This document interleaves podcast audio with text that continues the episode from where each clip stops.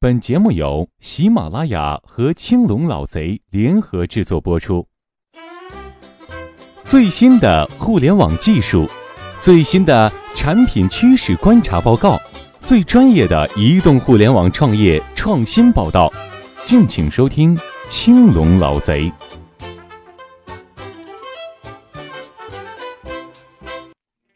前几天啊，给回杭州给。中国青年互联网创业大赛决赛当评委，一天超过二十五个创业项目，有不少让我们这群评委眼睛一亮的好项目，但也有不少项目实在是让人提不起兴趣，而其中很大原因是创始人 PPT 讲的太烂。说实话呀，每个参加路演的创业者在上台前肯定都是反复演练过的。所以讲得很烂，很多时候不是说演讲水平问题，而是没把自己的创业项目讲清楚，没有把核心的东西说出来。所以啊，会给评委造成的感觉是，这个创业者根本没想明白自己要做什么事情，实在太不靠谱了。那么路演 PPT 到底是要讲什么呢？先说别讲的，首先啊是别讲行业数据。很多创业者动不动就拿网上找来的数据证明市场规模有多大，前景多么美好。实际上，对于下面的投资人来说，如果是看这个行业的数据和方向，要么比你清楚的多；不是看这个行业的，你列的那些数据对他们也没有意义，反正他们不会投。其次啊，是别讲什么什么平台化，在当下这种互联网巨头割据的时代呀，你能夹缝中求生存就不错了。讲些小而美、细分垂直的故事还行，想做成大平台，这种故事建议还是等你撑到 B 轮以后再说吧。再者呀，就是别轻言商业模式。互联网早期创业基本是烧钱拉用户、兼壁垒为主，盈利根本就不是首要目的。如果你有很好的现金流，还需要什么风险投资？更别说呀，有些创业者说的商业模式完全是扯淡了。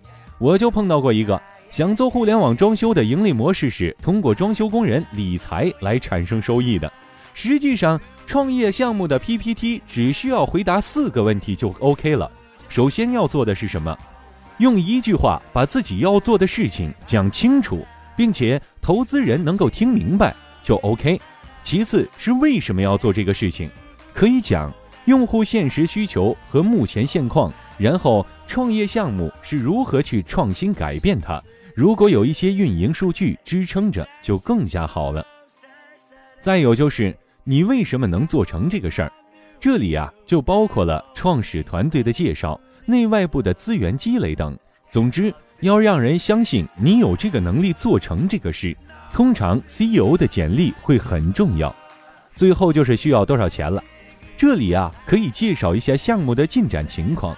下一阶段目标，实现目标的手段和需要的资金。